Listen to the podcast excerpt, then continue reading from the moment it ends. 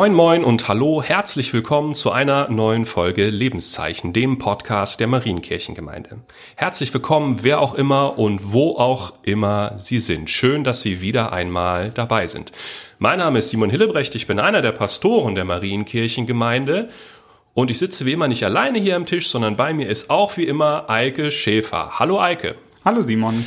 Und sag mal Eike, warum sitzen wir heute eigentlich alleine hier ohne Gast?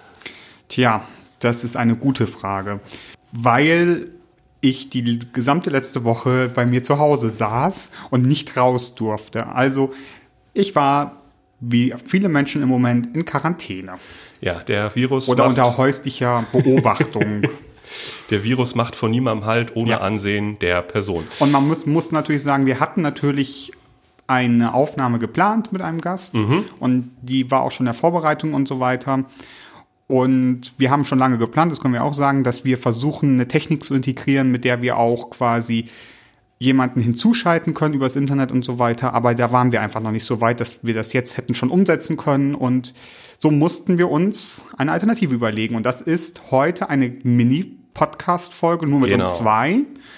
Und dafür veröffentlichen wir kommenden Sonntag eine neue Folge. Mit wem und worum es geht, verraten wir aber erst am Ende des Podcasts. Am Ende der Woche, genau. Wir, äh, wir scheren ein wenig aus unserem üblichen Release-Zyklus aus, wie man in der Fachsprache sagt. Heute gibt's nur was Kleines und nächste Woche da nochmal das Große. Denn aufgeschoben ist nicht aufgehoben. Genau. So. Wer die letzte Folge von Ihnen gehört hat, der wird sicherlich festgestellt haben, dass wir momentan ein etwas anderes Konzept fahren. Das werden wir heute nicht in der Form haben, aber trotzdem hier nochmal die herzliche Einladung. Hören Sie sich die letzte Folge, die wir aufgenommen haben, an und schicken Sie uns gerne Ihr Feedback zum neuen Konzept. Einige von Ihnen haben das schon gemacht und wir sind sehr dankbar für die Rückmeldungen, die uns hier und da erreicht haben. Aber vielleicht für die anderen da draußen ist das jetzt auch nochmal ein Hinweis. Du müsstest noch wohin sie es schicken sollen. Natürlich, das ist eine neue E-Mail-Adresse podcast@marienkirche-herford.de. Oder Sie quatschen uns einfach draußen an, falls Sie uns sehen oder wir Ihnen über den Weg laufen oder sonst irgendwas. So viel zur Vorrede. Eines der Sachen, die wir das letzte Mal neu gemacht haben und die wir weitermachen wollen, ist das sogenannte AB-Spiel. Eike, ich glaube, da gibt's auch andere Titel zu und wir haben das ein bisschen uns abgeguckt von einem anderen Podcast-Konzept, oder? So sieht's aus. Vielleicht erzählen wir noch mal ganz kurz, wie es funktioniert. Einer sagt dem oder erzählt dem, fragt den anderen zwei oder drei Begriffe und er muss sich spontan und schnell für einen dieser Begriffe entscheiden. Zum Beispiel Kaffee oder Tee, frage ich dich und du sagst Kaffee. Genau. Das so. war eine einfache Frage, aber so einfach bleibt es wahrscheinlich die meiste Zeit nicht. Genau. Und normalerweise spielen wir dieses Spiel mit unserem Gast. Den haben wir heute nicht, den haben wir nächste Woche dann. Und um dennoch ein bisschen was zu machen, haben wir uns überlegt, dass wir uns gegenseitig ein, das Spiel einmal kurz spielen miteinander. Genau, denn erstens kommen wir dann alle ein wenig rein in das Spiel und zweitens ist es, glaube ich, mal ganz lustig rauszufinden, was der andere gerade denkt. Also heute spielen wir es einmal gegeneinander und wir sind alle sehr gespannt, denn weder Eike noch ich kennen die Fragen, die uns gleich um die Ohren gehauen werden. Und deswegen würde ich vorschlagen, ich fange einmal an. Genau, und es ist eigentlich ein gutes Spiel, um so ein bisschen Flagge zu zeigen und mal so ein bisschen hinter die Fassade des jeweiligen nochmal zu gucken. Man muss dazu sagen, es gibt eine kleine Regel, haben wir uns überlegt, wie häufig man weitersagen darf. Wir haben gesagt, wir machen so zwischen 10 und 15 Fragen, kriegt jeder vom anderen. Dann darf man einmal weitersagen. Genau, mehr nicht. Ansonsten muss man Rede und Antwort stehen. Gut, Eike, ich fange mit äh, leichten Sachen an. Sehr also, gut. es geht los. Videospiele oder Fußball? Videospiele. Fahren oder fliegen? Fahren. Katechismus oder selber denken? Selber denken. Die Linke oder FDP? Oh Mann. du darfst weiter sagen. Die Linke. Maßgeschneidert oder von der Stange? Ähm, von der Stange. Saft oder Wein? Wein. Glatze oder Dreadlocks? Glatze. Diakonie oder Quartiersarbeit? Diakonie. Döner oder Currywurst? Currywurst. Gemeinschaft der Heiligen oder innovationsorientiertes Unternehmen? Uff. ähm, nochmal. Gemeinschaft der Heiligen oder innovationsorientiertes Unternehmen? Innovationsorientiertes Unternehmen. War das die Antwort? Ja. Okay. Also weiß ich nicht. Bischof oder Präses? Ähm, Präses. Vollzogene Ökumene oder versöhnte Verschiedenheit? Ähm, weiter? Okay, war die letzte Frage. Oh ja. Ja, ich habe doch gesagt, es wird. Also, der, Anfang war ja noch, war ja noch ganz leicht. Ich glaube, das erste Mal gestockt und überlegen musstest du bei Katechismus oder selber denken. Warum? Ähm, ich habe mich am Ende, ich, ich kann erzählen, warum ich mich am Ende fürs selber Denken entschieden habe, weil Ja. ich glaube, man mit dem Katechismus wenig anfangen kann, wenn man danach nicht selber denkt. So. Andererseits finde ich es auch falsch zu sagen, ich benutze gar nicht den Katechismus oder liest da drin gar nicht und denke nur selber. Ähm, das möchte ich mir auch nicht anmaßen. So, eigentlich müsste man sagen beides. Na, das hatten wir jetzt hier gerade nicht. Ähm, aber grundsätzlich finde ich selber denken ganz gut. Das war eine schwierige Frage, aber ich sehe das ganz genauso wie du. Die nächste Frage, wo ich gedacht hätte, dass du was anderes sagst, war Saft oder Wein. Da hast du Wein gesagt. Ja, ähm, Wein kann ich in Anführungszeichen fast immer trinken, also abends oder so und Weißwein und Roséweine mag ich auch erstmal fast alle, aber das ist bei Saft nicht so. Also die Quantität an Wein, die ich mag, ist größer als die an Säften, die ich mag. Okay. Und ich kann auch nicht immer Saft trinken. Also du hast es gar nicht aufs Abendmahl gemünzt verstanden. Oh, nein. Oh. Nee, da ist, da ist natürlich, da ist natürlich die Antwort ganz klar von mir. Ähm, nee, wobei es ist auch falsch. Also bevor ich hier nach Westfalen gekommen bin, wäre mein, war meine Antwort ganz klar Saft. Jetzt bin Wow. ich hier in die Marienkirchengemeinde gekommen und mittlerweile würde ich sagen, auch Saft, aber auch Wein. Also ich glaube, das ist für viele Menschen, das habe ich, das erlebe ich erst hier, wo das Herz sehr am Wein noch hängt. Das ist bei mir persönlich nicht so, aber das ist, finde ich, erstmal okay, wenn jemand sagt, für ihn ist das Abendmahl mit Wein verbunden. Und ähm, da gibt es ja mittlerweile Lösungen, wo man auch verschiedene Runden mit verschiedenen Sachen zum Beispiel machen könnte oder so. Aber grundsätzlich bin ich erstmal für Wein, weil, äh, Saft, weil Wein, finde ich, schließt auch einige einfach aus. Genau. Ne? Also ich, ich- super Antwort. Bei mir ist es genau das gleiche. Mir ist der Wein auch näher, aber ich finde den Saft einfach inklusiver. Ja, tatsächlich. total. Und deswegen ist es bei mir auch ein Abwägen. Das war eine von den schweren Fragen, dachte ich, für Eike, aber da hast du dich drumrum, dich, dich drumrum verstanden, quasi. So, und dann gab's die Hammerfrage: Gemeinschaft der Heiligen oder innovationsorientiertes Unternehmen?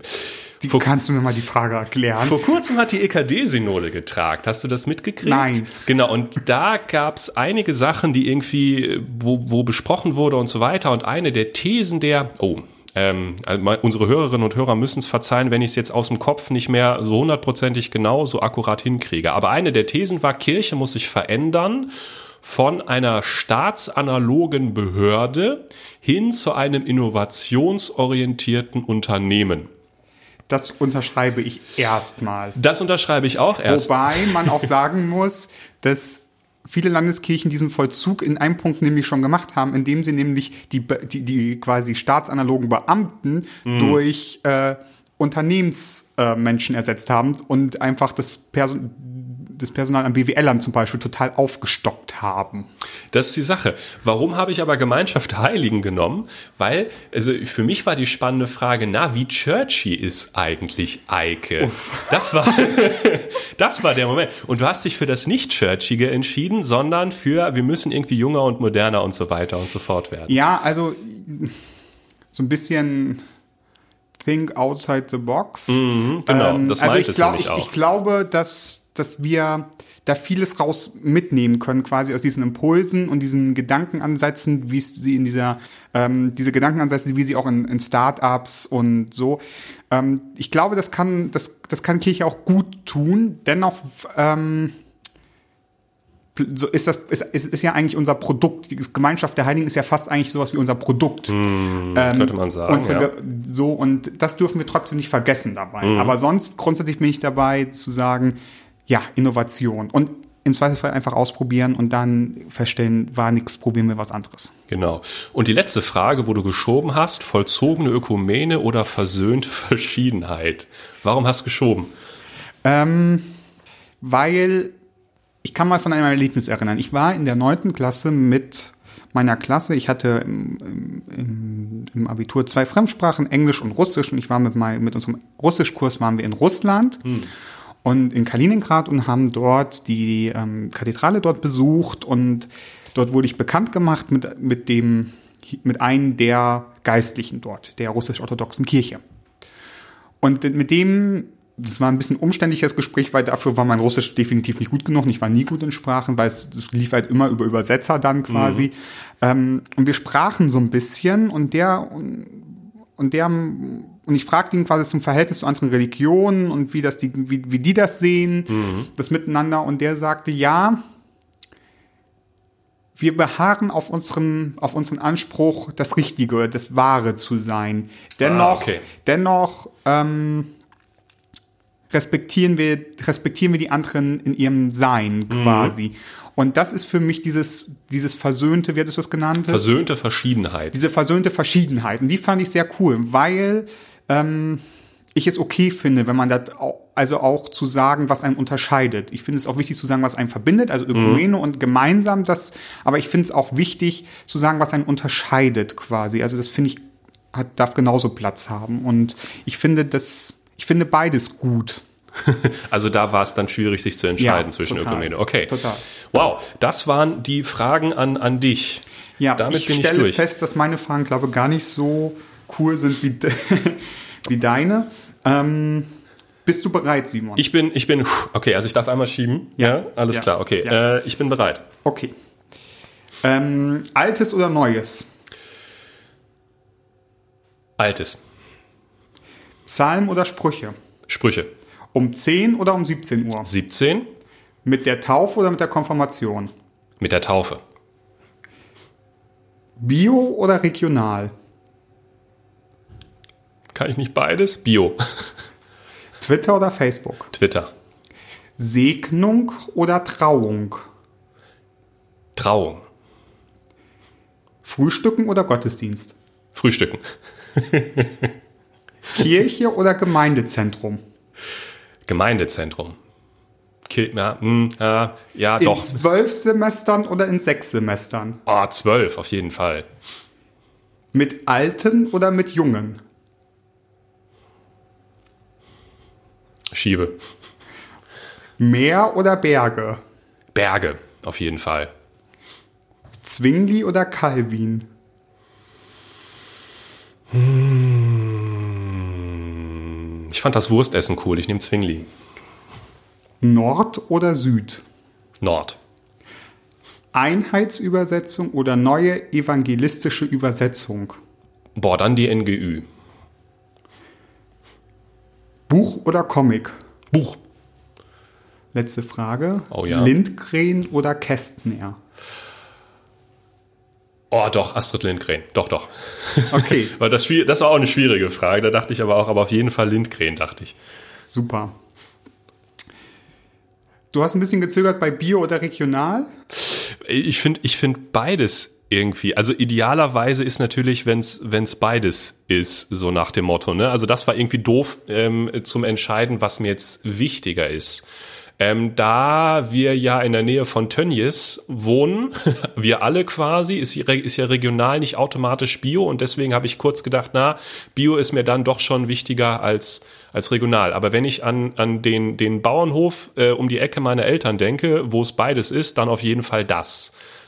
Wo du auch gezögert hast, war Kirche oder Gemeindezentrum. Das hat mich gewundert, deine Antwort. Also, dass du, oh ja. dass du ein, weiß nicht, so ein 70er Jahre Multifunktions-Gemeindezentrum nee. einer Kirche vorziehst, finde ich sehr spannend. Nee, das meinte ich nicht. Ich habe ich hab eher, ich hab eher ähm, gezögert zwischen, ähm, wofür ist es, also wofür sind wir als Gemeinde eigentlich da? Sind wir eine Kirche, ein sakraler Raum, ein Rückzugsort oder sind wir ein Gemeindezentrum? Wo sich Menschen treffen. Und da ist mir beides tatsächlich irgendwie nah. Also sowohl das Mystische der Kirche als auch das Gemeindezentrum. Aber ich habe vor, äh, muss man vielleicht dazu sagen, ich habe vor kurzem ein extrem cooles Buch gelesen. Glaube, Gott und Currywurst heißt das, von einem katholischen Bruder, Franz Meurer heißt der, glaube ich, aus Köln. Ähm, große Leseempfehlung. Also es ist sehr süß und kurz zu lesen und es ist ein fantastisches Werk, wo der über seine, also ist katholischer Priester, wo der über seine, seine Stadtteil- und diakonische Arbeit in Köln berichtet und der macht das ganz stark. Also der, sein, sein, sein Scope, seine Botschaft ist, unser Platz ist bei den Menschen. Und Kirche hat nur dann einen Sinn und einen Wert, wenn Menschen da etwas finden, was ihnen gut tut. Und deswegen dachte ich, so ein, so ein Gemeindezentrum nicht, also klar, natürlich, diese 70er Jahre Gemeindezentren sind hässlich wie die Nacht. Aber man kann ja ein neues, cooles Gemeindezentrum bauen, was nicht nur praktisch ist, sondern auch schön anzusehen. Und das würde ich dann, glaube ich, doch einer Kirche vorziehen. Und wie bist du zur neuen evangelisch, äh, evangelistischen Übersetzung gekommen? Wenn ich mich zwischen Einheitsübersetzung und der NGÜ entscheide. Ich habe die tatsächlich äh, während meines Studiums kennengelernt und fand die an einigen Stellen wirklich spannend übersetzt. An einigen Stellen ist sie auch ziemlich gruselig, aber ich finde, ähm, sie fordert an vielen Stellen mehr heraus als die Einheitsübersetzung. Und das ist eine Sache, die ich erstmal gut finde. Auf jeden Fall. Und in zwölf oder in sechs Semestern ähm, war ja so ein bisschen die Frage nach der theologischen Ausbildung. Also quasi. so, also habe ich es verstanden auf jeden genau, Fall. Genau, so war es auch gemeint. Also in zwölf Semestern ähm, quasi Sprachen, ich weiß nicht, wie teilt sich das? Teilt sich ja nicht in Bachelor und Master, sondern in äh, Grund- und Hauptstudium. Genau, Grundstudium, wir. Hauptstudium, so und dann kommt ja noch das Vikariat und so weiter. Und sechs Semester, es gibt ja mittlerweile verschiedene Masterstudiengänge, mhm. die in drei Jahren, wo man quasi einen Bachelor in irgendeinem Fach braucht und dann quasi nach einer kleinen Eignungsprüfung dann mhm. das mal. Und da hast du dich ganz klar für die zwölf Jahre ausgesprochen. Naja, für, also ich finde es äh, zwölf Semester. Zwölf Semester. Also ich finde dieses Durchrushen durchs Studium ist gerade, es ist, ist in den allermeisten Geisteswissenschaften nicht das richtige Vorgehen und vor allem in der Theologie nicht. Aus zwei Gründen. Erstens ist es bei der Theologie immer so, wenn man als gläubiger Mensch Theologie studiert, ist man immer sein eigenes Versuchsobjekt. Also man kann nichts in der Theologie lernen, was nicht mit einem selbst was zu tun hat. Das ist, weiß ich nicht, anders, wenn man hm, Elementarphysik oder, oder, oder Astronomie oder sonst irgendwas studiert, wo das alles erstmal weit weg ist. Und das braucht einfach die Zeit, um mit einem, mit einem selbst in Resonanz zu treten. Das ist wahnsinnig wichtig, finde ich. Und das halt auf sechs Semester zu verkürzen, ist mir zu kurz. Und was in den Naturwissenschaften die Labore und Versuche und so weiter und so fort ist, das ist bei uns in der Geisteswissenschaft halt das Seminar, der Raum, wo man Diskussion, wo man diskutiert und ähm, seine eigenen Ideen testet. Und das lebt auch davon, dass es über einen sehr langen Zeitraum passiert. Also ich würde immer noch nicht sagen, dass ich ein fertiger Theologe bin, aber also man ist immer irgendwie beschäftigt mit dem, mit dem Nachforschen und Schauen und Gucken und ob alles so stimmt und Neues kennenlernen. Und das, dafür waren zwölf Semester, ich glaube bei mir waren es, nee, ich habe 13 Semester studiert sogar. Bei mir waren die 13 Semester wirklich richtig gut dafür. Ich kann mir nicht vorstellen, das in sechs Semestern zu machen. Aber braucht es, braucht es diese, also ich kann das verstehen, wenn man sagt, ich möchte in die theologische Forschung gehen und so weiter. Aber bei dem Pastorenmangel, der ah, uns mh. erwartet in den nächsten Jahren, und das ist ja auch der Gedanke, aus dem es heraus geboren ist, ähm, und man versucht ja durch diese Eignungsprüfung so ein bisschen das abzuklopfen, quasi Basics-Wissen, die man vielleicht irgendwie im, im Grundstudium ähm, bekommt. Mhm. Ähm, ob für, für das, was du quasi als Pastor machst, also brauchst du für die Seelsorge, für die Predigt und für dein, deine Gemeindearbeit diese zwölf Semester? Hm. Das ist eine Frage, die unglaublich schwierig weil zu die Systematik ist. des, des, des ja. also wenn weil die Systematik des Studierens wird ja dadurch abgefragt, dass man sagt, okay, Voraussetzung ist, dass du schon mal akademisch einen Bachelor zum Beispiel gemacht hast, mhm. also das akademische Lernen und die, das, wie man mit Wissenschaft umgeht, ist ja gelegt. Mhm. Auch wenn es vielleicht ein anderes Fach ist. Das ist unglaublich schwierig zu beantworten, weil das ist die Frage, was studiert man eigentlich? Und das Theologiestudium, das vermittelt einerseits diese Hard Facts, wie man so schön sagt, also einfach so irgendwie Faktenwissen, aber was viel wichtiger ist und was sich viel weniger erzwingen lässt, sondern was sich einfach einstellt irgendwann, ist ein Gefühl für die Dinge. Und ich habe festgestellt, dass ich und viele andere, die ich kenne, die Zeit gebraucht haben, um dieses Gefühl zu entwickeln. Das soll nicht bedeuten, dass, das, dass man dafür zwingend irgendwie zehn Semester an Uni verbracht haben muss. Und ich will auch nicht behaupten, dass alle Leute, die nach sechs Semestern fertig sind mit diesen Masterstudiengängen, das nicht haben. Ich glaube nur, es wird uns was fehlen, wenn wir das grundsätzlich immer auf sechs Semester verkürzen würden. Also ich glaube, es braucht, ich finde es gut, dass es diese neuen Möglichkeiten gibt, ins, in, in den Fahrberuf rein einzusteigen, aber das soll bitte nicht das ersetzen, was viele andere den ganzen Tag machen. Mhm. Die letzte Frage, die ich gestellt habe, ist auch so ein bisschen Übergang.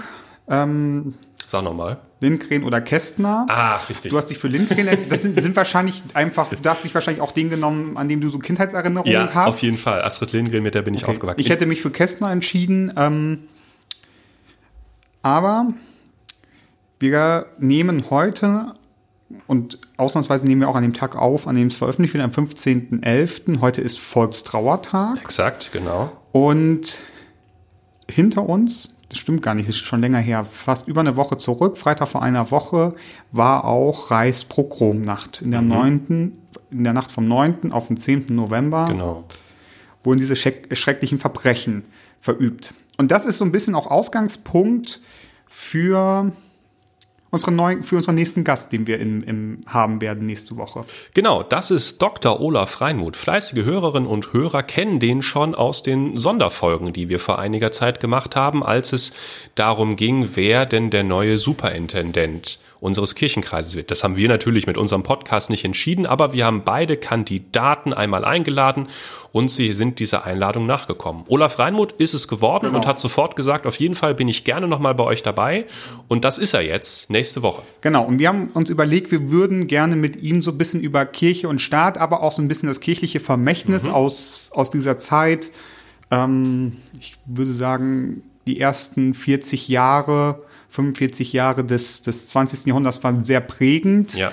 äh, für die deutsche Geschichte, aber auch für die Kirche und wie sich die Kirche verhalten hat. Und ich, ich habe ein Gedicht ausgesucht, ähm, was zwischen den beiden Weltkriegen geschrieben wurde, was aber schon sehr prophetisch ist eigentlich, mhm. was zu dem, was quasi äh, während der NS-Diktatur quasi geschieht und auch im Hinblick auf den Zweiten Weltkrieg und wie sich die Kirche dazu verhält. Und es ist auch sehr kirchenkritisch. Das kann man sagen. Jedoch, wie ist das, Simon? Wir dürfen es leider nicht komplett jetzt hier erstmal vorlesen. Ne? Wissen wir noch nicht, das eruieren wir noch, wie das mit Rechten und Podcasts und so weiter ist, aber ich glaube, eine Strophe reicht uns heute auch für diesen, für dieses kurze Preview zu der genau. Folge. Aber lesen Sie doch gerne das ganze Gedicht in Vorbereitung quasi auf die nächste Folge. Das genau. Ge das Gedicht, was wir meinen, heißt, Simon? Das heißt Stimmen aus dem Massengrab von Erich Kästner. Und ich lese einmal die letzte Strophe aus diesem Gedicht vor. Vier Jahre Mord und dann ein schön Geläute. Ihr geht vorbei und denkt, sie schlafen fest. Vier Jahre Mord und ein paar Grenze heute. Verlasst euch nie auf Gott und seine Leute. Verdammt, wenn ihr das je vergesst. Puh. Sehr prophetisch. Mm, passt Worte. auch zum Volkstrauertag so ein bisschen. Ziemlich gut, ja. Heute geht es ja auch um Grenze und Gedenken. Passt gut zum Volkstrauertag und ist, wenn man sich das ganze Gedicht anguckt, auch sehr prophetisch. Ähm, und damit sind wir durch mit der heutigen kurzen Minifolge. Genau. Äh, Aufgabe der Woche sparen wir uns auf für Olaf Reinmuth. Das heißt, vermissen Sie die an dieser Stelle heute nicht, sondern die erwartet uns nächste Woche. Und ich glaube, das war's. Von das uns war's. bleibt uns zu sagen, bleiben Sie gesund, passen Sie auf dich auf, passen Sie auf sich auf und wir hören uns in einer Woche. So sieht's aus. Machen Sie es gut.